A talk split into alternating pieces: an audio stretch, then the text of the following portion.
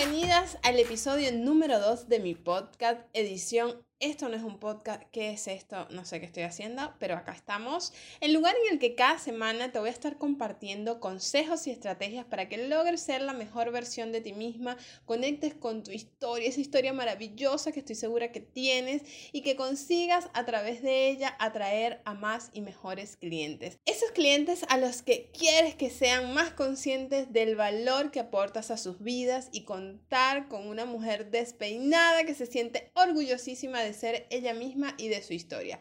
¿Estás listas? ¡Arrancamos! Hola mi querida Tomusa despeinada, ¿cómo estás? ¿Cómo estás tú hoy en este día maravilloso? ¿Cómo estás? Espero que muy bien y bueno, Hoy les traigo otro show, porque como ustedes saben, otro show, show, show. Acá la chica showcera soy yo. Y bueno, quiero hablarte sobre mi primera entrevista de trabajo. Corrí el año de la rana con cara de perro yo tenía por allá más o menos 17 años, eh, en plena flor de la juventud. ¿Qué pasó? ¿Qué pasó? Recién salida de la secundaria y con una parranda de sueños y metas por cumplir. Quería estudiar en la universidad y hacer vida de estudiante en una universidad pública, tratar de estudiar de día y dedicarme solamente a eso porque era la realidad y la, eh, lo que tenía en esta hermosa cabecita.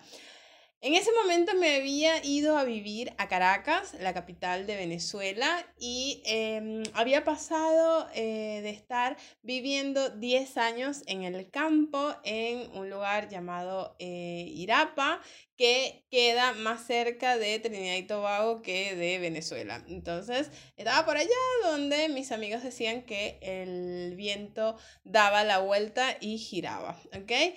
Entonces, estaba por allá, había llegado recién a Caracas, a la ciudad, y una prima me había hablado de que una empresa estaba contratando a chicas menores de edad que estuvieran recientemente cumpliendo los 18 años para formarlos en el área de administración como pasantes. Fui más que nada por complacerla a ella, porque la verdad que no tenía ni la más mínima gana, porque mi idea era obviamente hacer vida de estudiante. Eso estaba obviamente alejado de mi realidad y bueno, dije, bueno, nada, vamos a ir, pero pensaba, uy, voy a tener que trabajar ocho horas de lunes a viernes, voy a tener que estudiar de noche, y si la empresa queda lejos, eh, porque la empresa quedaba lejísima donde yo vivía, para allá casi no hay medios de transporte, va a ser todo un tema. Bueno, ¿viste cuando no quieres hacer algo y le pones los mil, mil millones de milloncísimos peros a todos? El hecho es que, bueno, llegamos al lugar y cuando llegamos, yo miro para un lado, miro para el otro y no veo a nadie. Y en la carrera, cruza la calle, listo, fácil. Y ahí veo y digo, wow, ¿qué es esto? Esto parece un centro comercial. Era un predio enorme, bellísimo, con espejos por todos lados, con un café, una farmacia, un restaurante, un banco, una, un centro industrial, oficinas, tenía un montón de, de pisos, eh, una plaza enorme, gigante, y yo dije, nada, ahí había de todo, y especialmente todos los que caminaban en ese momento por ahí eran tan lindos, vestían tan hermosos y olían divino. Y yo dije, nada, yo tengo que trabajar acá. Yo, señores, damas y caballeros, Sandra Bexabe Riva tiene que trabajar en esta empresa. Así que bueno, total que ahí recibí como esa energía, ese hecho de emoción y entramos, bueno, llegamos a recursos humanos, nos hicieron llenar 20 millones de formularios, dejamos eh, el registro de dos riñones, de tres pestañas, eh, nos hicieron sellar con orejas, todos, porque todo un montón de papeleo. Y después, todo esto lo hicimos obviamente para corroborar nuestra identidad y las, las pocas credenciales que teníamos en ese momento, porque recién salíamos de la secundaria, qué, qué experiencia y qué habilidades y qué cosas teníamos, pues ninguna. Así que eh, estábamos iniciando como este camino, ¿no? Había cientos de chicas, cientos y solo había oportunidad para unas 20, 30, 40, no recuerdo muy bien el número, pero sé que obviamente las posibilidades eran pocas.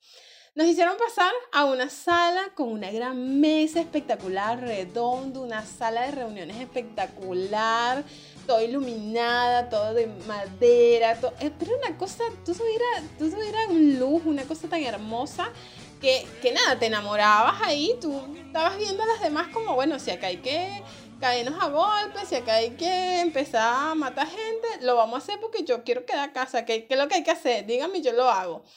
Bueno, tomamos asiento y nos explicaron la dinámica de la, de la selección. La dinámica consistía nada más y nada menos que debíamos imaginar que nos íbamos a ir seis meses, no sé si eran seis meses o un año, pero bueno, da lo mismo, a una isla desierta. Donde no había nada de comunicación, no había absolutamente nada.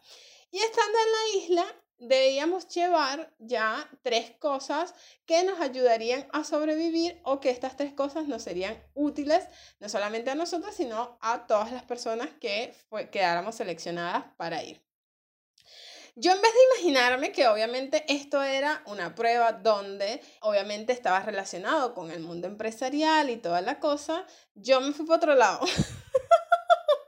yo me metí en mi personaje y yo pensé a pensar, ¿qué me llevo, qué me llevo, qué me llevo, qué me llevo? Ay, Dios mío, ¿qué me llevo? Que sea útil.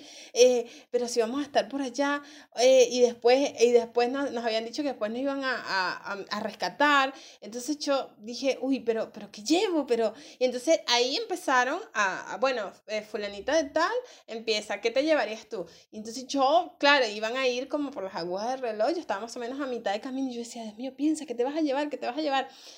Entonces, eh, en ese momento, cuando las chicas iban hablando y explicando, porque aparte había que explicar, o sea, argumentar, ¿por qué te llevarías cada artículo, no? Yo en ese momento fue como la iluminación total.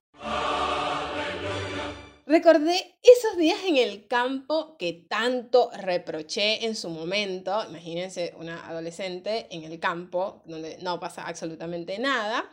Y recordé y conecté con dos cosas que mi abuelo y los agricultores siempre solían usar, que era un machete, léase, una herramienta de corte, también utilizada como arma, es un cuchillo largo, pero más corto que una espada.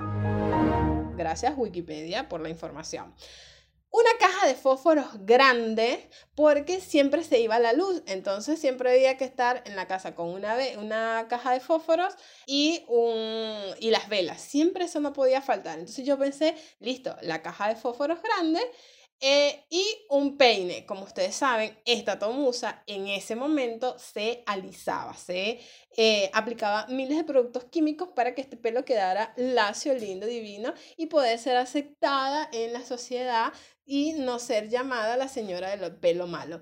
Entonces, para mí era importante porque, obviamente, con todo este tema que yo tenía con el pelo, y si nos habían dicho que después al año, a los seis meses, nos iban a rescatar y íbamos a salir en la prensa, pues esta señorita no podía salir despeinada. Imagínense un año sin peinar esta tomusa. O sea, iba a parecer, no sé, peor que Tom Hanks en la película. O sea, iba a estar horrible. Entonces, para mí era sumamente importante llevarme un peine, pues.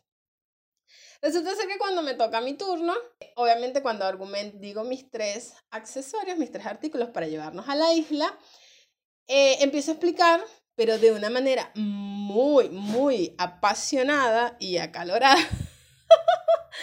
empiezo a explicar la importancia del machete. Entonces, el machete nos va a servir para diferentes actividades dentro de la isla. Por ejemplo, el machete nos va a servir para cortar la hierba apenas lleguemos, así limpiar el terreno y con esa hierba podemos eh, la podemos utilizar para hacer el techo de la casa que vamos a construir o el suelo de la balsa para ir a pescar o también podemos hacer escobas para barrer de esas como las escobas de brujas que se hacen de, eh, hierbas, de, lechos, de, hierbas que se, ¿cómo, cómo le dicen acá? Em, sí, hierba, eh, maleza que se corta y se amarra y se puede hacer una escoba para limpiar el terreno y para poder estar en un área donde no haya bichitos y cositas y demás.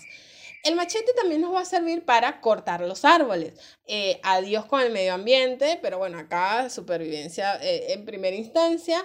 Eh, nos va a servir para hacer el palo de la escoba, que ya les mencioné, para hacer la barca con los troncos, para cortar la madera para el fuego, para cortar los troncos, para hacer la casa donde viviremos, para usarlo también como defensa personal en caso de que por las dudas haya otra gente que se enteró y, o se perdió también y haya gente ahí, lo usamos como eh, arma de defensa personal. Y también, bueno, para rebanar algún lindo jabalí, alguna pantera, un oso o cualquier animalito hermoso que se quiera sacrificar por la humanidad, pues. Eh, nos va a servir para cortar los alimentos y en ese momento yo recordé cómo mi abuelo cortaba el coco con... Em, con el machete a mano alzada. Una, una, operación sumamente de misión imposible, pero lo hacían, lo hacen porque obviamente la confianza de manejar este instrumento. A todas estas, yo jamás en mi vida usé un machete, más allá que para cortar la maleza del patio, del jardín o para algunas cosas, pero por lo general usaba otros eh, elementos, ya que era muy pesado y yo tengo manitas de juguete. Entonces, yo ahí en ese momento empecé a conectar con todas las innumerables ventajas que tenía el machete, el uso que le daba mi abuelo, que le daban los agricultores para eh, al machete, ¿no?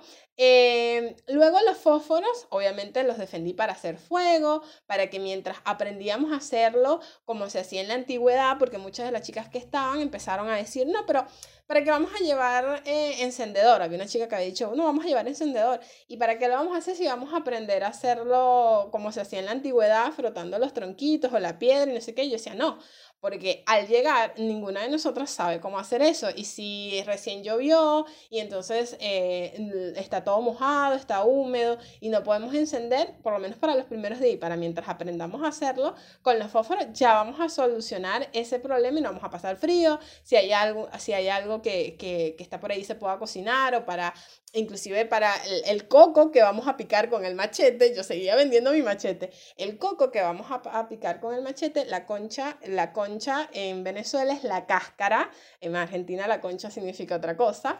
La cáscara del coco sirve, si la quemamos, sirve para espantar eh, a los mosquitos. Entonces yo también vendía eso como un, eh, como un insecticida, o sea que yo tenía todas las habilidades que el machete podía darnos la solución para estar en esa isla, ¿no?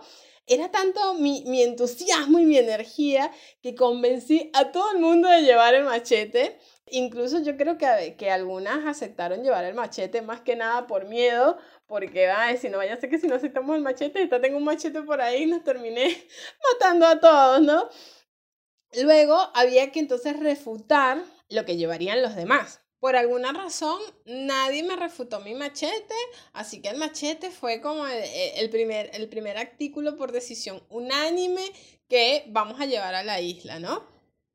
Pero yo me metí tanto en el personaje que, como les decía, en vez de, de, de, de llevarlo a, bueno, el ámbito empresarial, de llevar artículos que, o ayudar a la colega que está al lado y todo eso. Yo estaba en mi individualismo total, donde yo tenía que ganar, o sea, mi, ahí se activaron todos mis mecanismos de eh, sentido de urgencia, mi sentido de competencia, todo era, yo, yo me imaginaba realmente en la isla, o sea, yo nunca lo asocié con, bueno, voy a estar en la empresa, tengo que apoyar al otro, o debatirlo de cierta manera. Yo estaba pero eufórica, cual barra brava, en que vamos que mi machete y mis cosas tienen que ir y yo tengo que ganar, pues yo tengo que trabajar acá, ¿no? Entonces, cuando empezamos a, a, a debatir y a, y a, refutar todas las cosas, yo estaba tan metida en el personaje que recuerdo que una de las chicas quería llevar su Biblia, ¿no? Y con todo el respeto del mundo hoy en día, pero bueno, en ese momento ya yo estaba en otra, y una chica quería llevar su Biblia. Eh, porque ya alegaba que eh, llevar la Biblia para leerla, para no volvernos, no volvernos locas en ese tiempo, para que la palabra de Dios y todo eso. Y yo ese momento tenía como otras creencias las que tengo hoy y le dije, pero si llevamos tu Biblia, eh, perdóname, pero para lo que va a servir va a ser para que con mis fósforos, seguía vendiendo los fósforos, vamos a utilizar las hojas para prender fuego más rápidamente a la madera que vamos a cortar con mi machete. Y yo ahí seguía vendiendo mis productos y encadenando una cosa con la otra, ¿no? Entonces mi deseo de crecer eh, en esa empresa eh, era tan fuerte que a pesar de que al principio no quería saber nada, eh, y ya, ya sabes que a mí me encanta el concepto de crecimiento, creo que para eso estamos aquí, para, para crecer y evolucionar a través de nuestro trabajo, de nuestras acciones y de nuestra vida, ya que considero que el crecimiento es sumamente importante y es lo que al final nos hace sentirnos satisfechos, ya que cuando cuanto o, cuanto más felices somos, es cuando más crecemos y nos damos cuenta de todo nuestro potencial. El crecimiento nos activa, ¿no? no incluso cuando este crecimiento es incómodo, creo que es cuando, o cuando también amenazamos a media sala de conferencia con un machete para hacerle saber de que queremos crecer en esta empresa y que nuestras ideas también son importantes y que queremos ser escuchadas. Creo que ese, ese, ese, ese sentimiento de, de crecer, esa necesidad de crecer, es la que nos convierte en quienes somos en realidad, ¿no? Eh, incluso más cuando ese crecimiento es incómodo. Hoy agradezco, obviamente, ese episodio en mi vida por dos razones, ¿no? Y por eso te, te las traigo acá y te las quiero contar. Porque primero, debo decirles que tanto mi machete como mi fósforo fueron los dos artículos eh, infaltables en la isla imaginaria. Por ende, como Obviamente les conté, todas las mujeres que estaban allí tenían el cabello lacio, nadie necesitaba un peine, entonces la pelo malo como yo, bueno, que se, que se curta, como dicen acá en Argentina, ¿no? Eh, agradezco haber conectado con todos esos recuerdos de mi abuelo y, y, de mi mamá en el campo, todas esas cosas que de adolescente a mí me irritaban, pero de una manera que decía, anda a barrer el patio. Y barrer el patio era con esta escoba de, eh, de hierbas, de, de, maleza, que se cortaba y se amarraba a un palo de madera. Y entonces se barría porque eso lo que hacía era que el patio no saliera más maleza. Entonces era, era pesadísima. Y yo decía, Dios mío, ¿por qué tengo que estar barriendo esto? Porque obviamente en la ciudad no se hacen esas cosas. Pero haber conectado con, con esos recuerdos eh, sin saberlo, en ese momento obviamente uno lo ve siempre en, en retrospectiva, sin saberlo me habían enseñado cosas sobre un machete que jamás pensé usaría en mi vida y gracias a esos recuerdos quedé en una de las empresas transnacionales más importantes que eh, esa empresa es eh, Procter Gamble, PIG, y, nada, y en esa empresa yo aprendí muchísimo, agradezco todo ese aprendizaje y el crecimiento que cada una de las personas en esa empresa promovió en mí. Esto me permitió eh, abrir un montón de puertas y, posibilidades en un mundo infinito, eh, ya que siempre, siempre eh, fue mi mejor carta de presentación para optar después a otros puestos de trabajo. Y en segundo lugar, agradezco haber vivido esos años en el campo porque haber pasado por eh, todo ese tiempo con mis abuelos, eh, con la tierra, con el cultivo, con el machete, con todas esas experiencias, haber aprendido viendo muchas de esas cosas de las cuales renegaba en, mi adolescencia y que sin saberlas aprendí, las adquirí, estaban ahí esos conocimientos, esos recuerdos eh, que, que muchas veces fueron muy frustrantes, fueron los que, los que me di cuenta en ese momento y mucho tiempo después y hoy incluso, fueron los, momentos en que más me han formado, los que me han impulsado a superarme y a irme a la ciudad a hablar en una transnacional de machetes. O sea, eh, una cosa loca. Pero fueron ellos los que me enseñaron lo que necesitaba aprender para ser quien soy hoy en día y también fueron ellos mis maestros y los que contribuyeron a mi evolución personal. Hoy obviamente los honro porque me han ayudado más de lo que hubiese imaginado. Es por eso que hoy quiero que te preguntes, ¿qué te viene a la mente cuando piensas en tu maestro, en, en tu mejor maestro, en tu mejor jefe o en tu mentor, en esa persona que, te ha ayudado eh, a crecer, a evolucionar? ¿Qué pensamientos te vienen a la mente? ¿Agradeces esas lecciones? ¿Agradeces ese aprendizaje? ¿Acaso no son los acontecimientos más difíciles los que te han formado, los que te han impulsado a superarte? Muchas personas pasamos la vida ocultando nuestro origen, avergonzándonos o temerosos cuando no encajamos del todo en un ideal preestablecido hasta que alguien se atreve a empezar a contar ese relato de otra manera. Sé una de esas personas, no sientas temor en contar tu historia. Te invito a que pienses en esa persona que conozcas, que, te haya, que haya tenido la valentía de contar su historia. Piensa cómo cambió tu percepción de esa persona a raíz de que te contó su historia, la historia detrás de todo su éxito o la historia también de, de sus fracasos, como eh, ese momento difícil o ese acontecimiento difícil lo ayudó a crecer, a evolucionar. ¿Cómo cambió esa percepción tuya de esa persona? Incluso cuando tú cuentas tu historia, ¿cómo te perciben las personas a partir de ese momento. Recuerda que cada segundo que vivimos es un momento nuevo y único con el universo, un momento que nunca volverá a ser de nuevo. ¿Y qué nos enseñaron de niños? Nos enseñaron a que uno más uno es dos y que Buenos Aires es la capital de Argentina y muchas cosas más, pero no nos enseñaron a, vernos y a preguntarnos quiénes somos, yo por lo menos no recuerdo esas preguntas. No recuerdo cómo saber lo que eres. Y yo te recuerdo hoy que tú eres una maravilla, eres única. En todos estos años que han pasado, nunca ha habido una persona como tú. Tus piernas, tus brazos, tu inteligente cerebro, la manera en cómo ríes, en cómo defiendes tu machete y haces escuchar tus ideas con emoción. Quizás te conviertas en un excelente comediante o en una ópera, porque acá tienes la capacidad para todo, para hacer y hacer lo que quieras hacer. Sí, repítete, eres una maravilla. Tú eres una maravilla, eres increíble, eres valiente, eres fuerte, eres digna de amar y tu historia importa. Cree en ella, honrala. Si no crees que tu historia importe, es probable que los demás tampoco lo crean. Por eso, aunque no siempre es fácil, es importante que encuentres la fuerza dentro de ti para contar tu verdad, porque el mundo necesita oírla. Sé que ya me puse un poco seria, pero bueno, también vamos a hablar de cosas serias acá porque no todo es un show, no todo es una comedia, pero eh, bueno, le ponemos todo el amor del mundo. Y acá eh, es donde quiero que empieces a hacer este ejercicio para que puedas empezar a contar tu verdad, contar tu historia.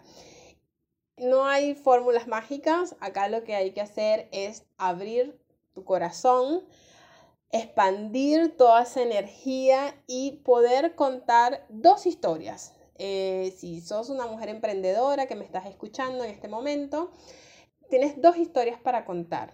Una de esas historias es tu historia de origen y la otra es tu historia de propósito. La historia de origen es para conectar con el cómo y el por qué empezaste mirando un poco al pasado, el paso a paso que fuiste dando y todas las cosas que te trajeron hasta donde estás hoy. La historia de tu propósito busca conectar con el para qué estás haciendo lo que estás haciendo, mirando más hacia el futuro, a eso que te mueve a ponerle energía a tu proyecto y a tu negocio todos los días, a eso que hace que valga la pena lo que haces, más allá de vender y más allá de ganar dinero, eh, fama, poder, eh, influencia y lo que sea. Lo importante es que contestes las siguientes preguntas que te voy a hacer de manera que eh, lo hagas pero genuinamente. No te frenes pensando en que, uy, pero mm, ¿cómo yo voy a publicar eso? ¿Cómo yo voy a contar eso? Eh, pero mm, San está loca, ¿cómo yo voy a compartir estas cosas? Vamos a hacerlo paso a paso. La idea es que tú puedas tener como un cuaderno, un diario, algún lugar donde puedas escribir, sacar todas esas cosas de adentro y ponerlas en un papel Y, después le vamos a ir dando formas en otros episodios, escuchando la historia de otras mujeres también, de cómo ellas lograron eh, conectar y hacer las paces con su historia y poder eh, eh, seguir adelante con un montón de herramientas que nos van a estar brindando. Entonces, acá, cuando vayas a contar tu historia de origen, lo que te propongo empezar a preguntarte es cómo y por qué empezaste con tu emprendimiento? ¿Siempre supiste que querías hacer esto o fue algo que descubriste de casualidad? ¿O cómo empezó? ¿Cómo arrancó todo esto? ¿De dónde nació esa magia? ¿De dónde nació esa chispita, esa inquietud, esa idea?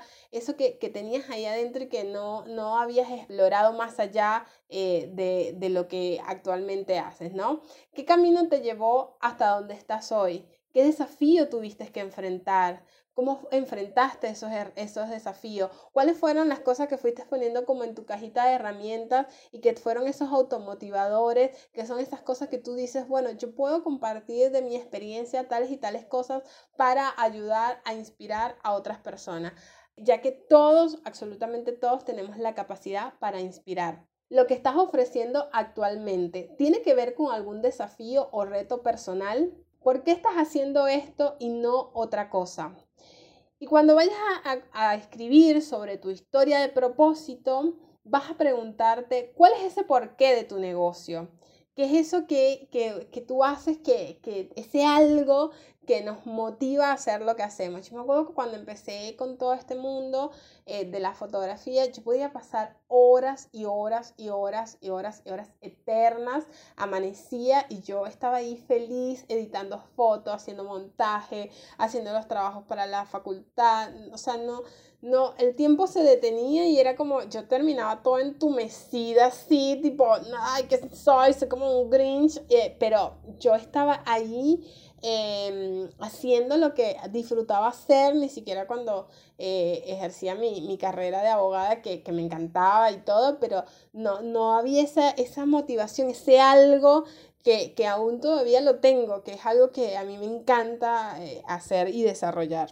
Pregúntate cómo impacta positivamente eh, lo que estás ofreciendo a los demás ¿Qué es esa cosa que tú quieres dejar en el mundo, esa huella, ese, ese, ese ejemplo, ese legado que tú quieras dejar en las otras personas. Aprovecha y pregúntale a tu audiencia, a tus familiares, a tus amigos, ¿Cuál es, ¿Cuál es eso eh, que sientes que tú, que con lo que tú haces impacta en la vida del otro?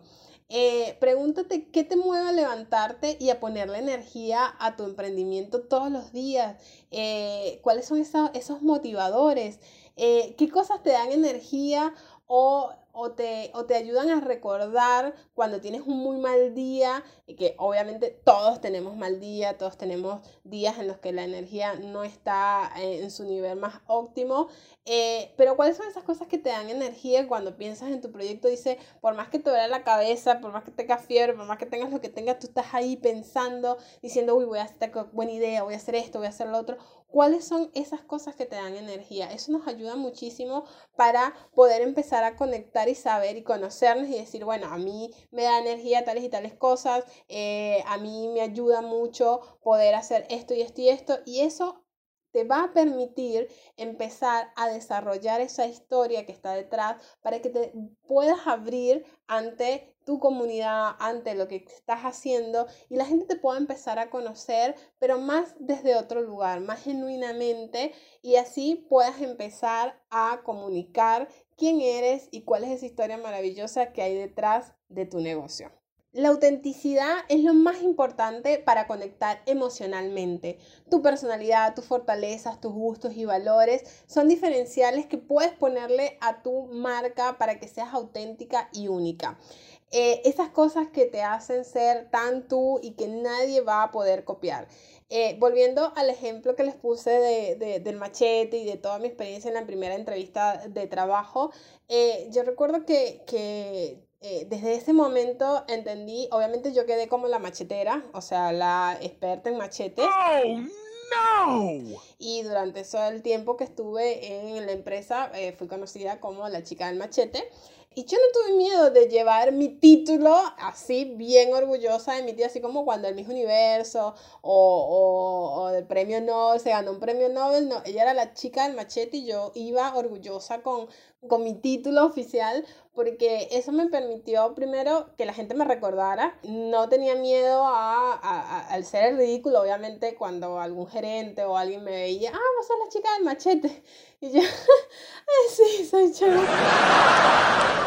Eh, entonces, obviamente, eh, dentro del círculo más cercano, eh, para la joda siempre fue como algo eh, de doble sentido, pero siempre fui como en, en ese sentido de, de, de, llevar mi título y llevar esto, mostrando mi autenticidad, sabiendo que ese era yo y, y, yo iba a ser así de aquí a la China y yo no, no, o sea, hay cosas que, que son inherentes de nuestra personalidad que no se pueden cambiar, que no es que yo, bueno, porque ahora soy la chica del machete, entonces yo voy a andar con un machete para arriba y para abajo, o voy a tratar de ocultar eso eh, y de, de, ocultar mis emociones, porque siempre fue como muy exaltada de, de, emocionalidad, entonces ya la gente sabía más o menos cómo era, y, y así vas creando como eh, mostrándose, uno mostrándose tal cual es, tal cual hablas, tal cual, tal cual piensas, eso te permite, o por lo menos en ese momento a mí me permitió atraer y conectarme con personas afines. Viste que a veces uno, yo siempre le decía a mi mamá, mamá, porque yo no tengo amigas normales. Y ella me decía, hija, pero es que si, si tú fueses normal, tuvieras amigas normales. Y tiene toda la razón del mundo. Entonces siempre a mis amigas las amo, las adoro a todas y a todas las personas que hoy considero mis amigas. Eh, sé que no son normales, sepan disculpar, pero es así. Y, y, conectas con esas personas afines y, y, esas yo creo que son las mejores conexiones porque son reales y a largo plazo. Y bueno, y te preguntarás cómo esto lo vas a poder usar en tu, en tu negocio y lo vas a poder comunicar. Y, y acá es cuando tenemos que ser pacientes y ir, con, ir contestando estas preguntas que te hice anteriormente para que a, acá lo importante es que te conectes contigo misma y saques todas estas cosas que te hacen única y que después poco a poco las vayas comunicando a través de cada una de las cosas que vas a ir haciendo y como te comenté, más adelante vamos a ir hablando de cómo llevarlos a la vida real, sobre todo al, al famoso contenido, para que puedan las personas que, que estás, tu audiencia, pueda conectar con estas cosas. Y acá no es más que eh, lo que queremos es conectar con esa persona de carne y hueso que está detrás de tu emprendimiento, ya, ya sea que ofrezca servicios o productos, eh, donde Tú eres la cara de tu negocio y tú eres el activo más importante que tiene tu emprendimiento. Entonces, acá yo te recomiendo mucho, mucho que aprendas a, eh, a escribir y a redactar tu historia, empezar a conectar con esos momentos eh, de aprendizaje, de conexión, de crecimiento. Es un gran ejercicio que muchas veces postergamos porque nos da pereza, porque, ay, qué fastidio, porque... Pero cuando bajamos las cosas al papel y empezamos a volcar todas estas cosas, uno cuando ya las saca de la cabeza y las tiene a mano, las puede empezar a, a, a moldear, a ajustar, a decir, uy, puedo utilizar esto para esto, uy, voy a utilizar esto para esto, y le empiezas a dar como un vuelco totalmente diferente y es cuando empieza a suceder la magia.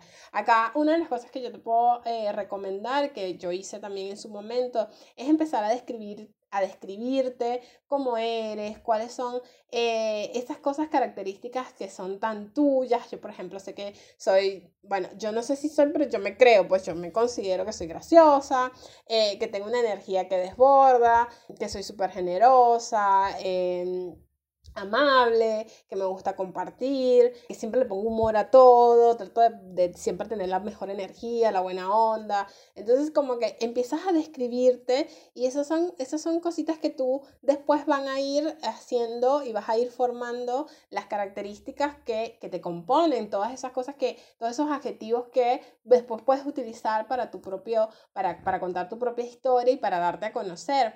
Entonces, bueno, ¿qué es lo que más te gusta de tu forma de ser? ¿Qué es eso que tú dices? uy, yo esto no lo cambiaría por nada del mundo. Yo, por ejemplo, eh, o sea, algo que a mí me encanta de mí misma es como, eh, mí misma es como esto de, de, que, de que yo a todo, a todo le veo algo positivo. Yo siempre he considerado que soy una optimista irresponsable, ¿no?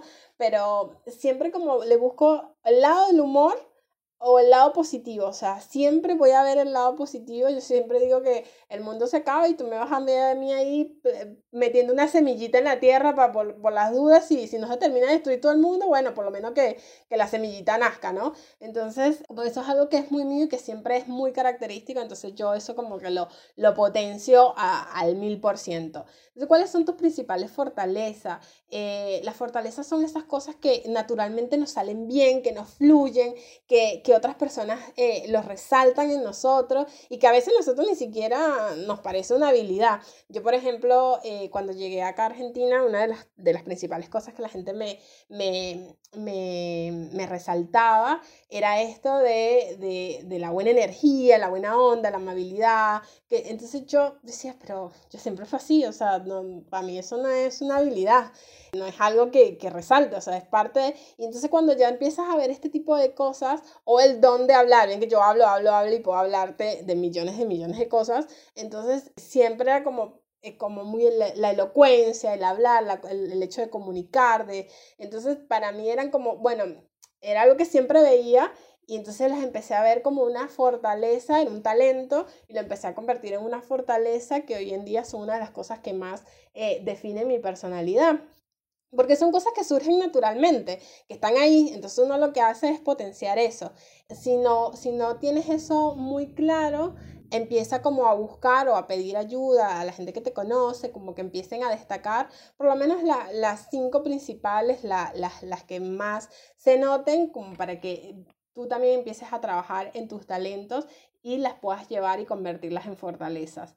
Empecé a preguntar, bueno, ¿qué es esto que destacan tus amigos, tus conocidos? Yo un ejercicio que hice hace tiempo también era de mandarle eh, un mensajito por WhatsApp a amigos, compañeros, colegas de trabajo, familiares, eh, gente por ahí capaz a uno o dos clientes de confianza, que me dijeran tres cosas que ellos destacarían de mí. Entonces, a, familiares, amigos, a diferentes personas. Y era impresionante la cantidad de mensajes que, que, o sea, yo por ahí pensaba, bueno, ay, sí que soy cómica, que soy esto, no sé qué, no sé cuánto. Y el común, el hilo conductor de todas las respuestas fue que yo era una persona valiente.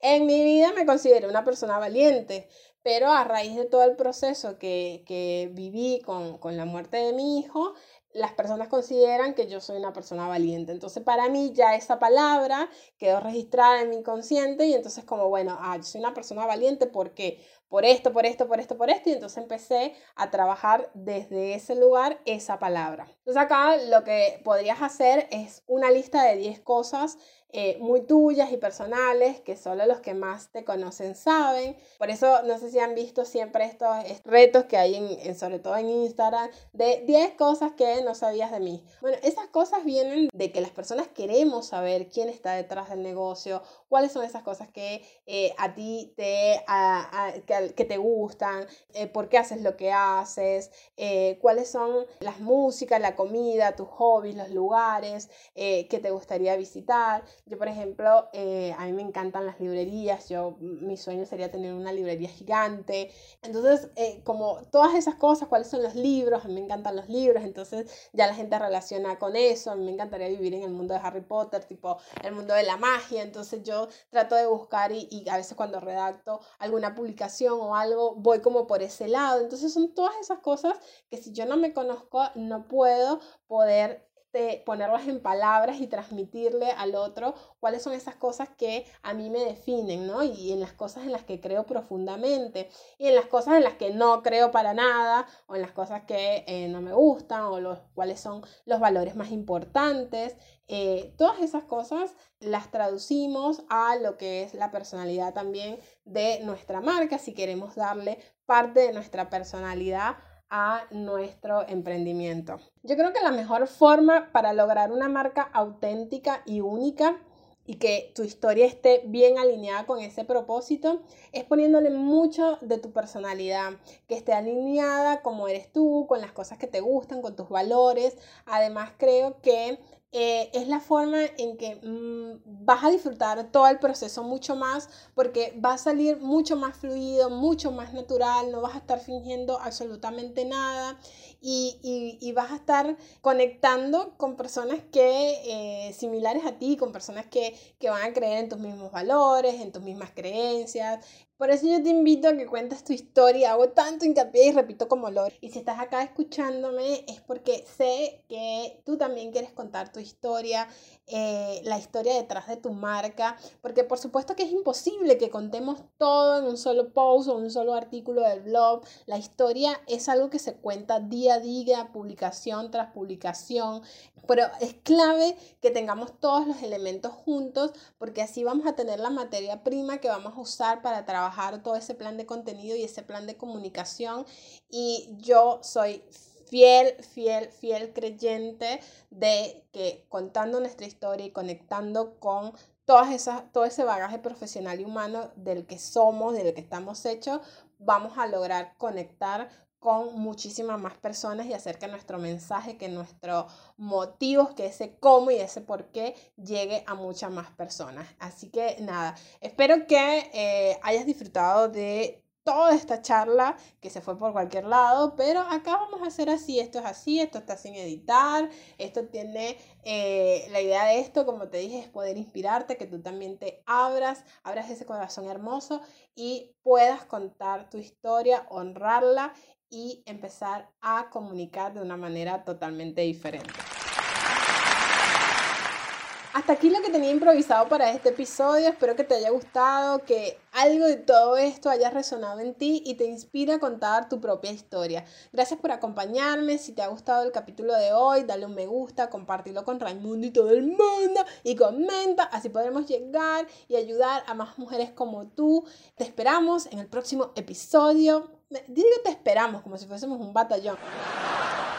Te espero en el próximo episodio y hasta entonces nos vemos en las redes sociales. Recuerda que mi Instagram es Tomusa Studio, donde voy a estar compartiéndote mucho contenido, contenido. Bye, bye, bye. Y recuerda que el 17 de septiembre va a estar disponible el taller de mm, escritura creativa más que palabras bonitas. Es un taller repleto de información en el que aprenderás a redactar textos que conecten y atrapen al lector desde la primera hasta la última línea. Te enseñaré a preparar tu propia receta con fórmulas claras y sencillas para mejorar el ritmo de tus textos y así puedas encontrar tu tono de voz y aprender las claves para diferenciarte. Trabajaremos los bloqueos creativos y obtendrás un método eficaz para organizar tu rutina como escritor de tus propios posteos y ser mucho más productiva. Te mostraré mis trucos y todo lo que he aprendido como abogada y como copywriter para que crees contenido para todo un mes en un solo día. Aprenderás a pensar fuera de la caja a la hora de redactar tus textos, conectando con tu nicho y definiendo tus objetivos. Con mis trucos aprenderás a crear un calendario de contenido con objetivos claros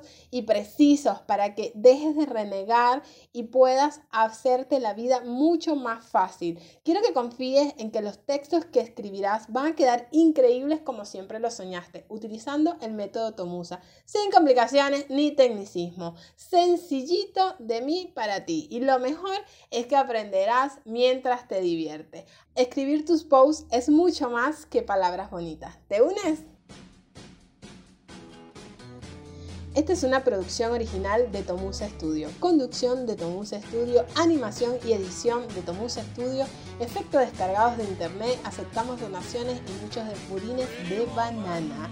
Bye bye.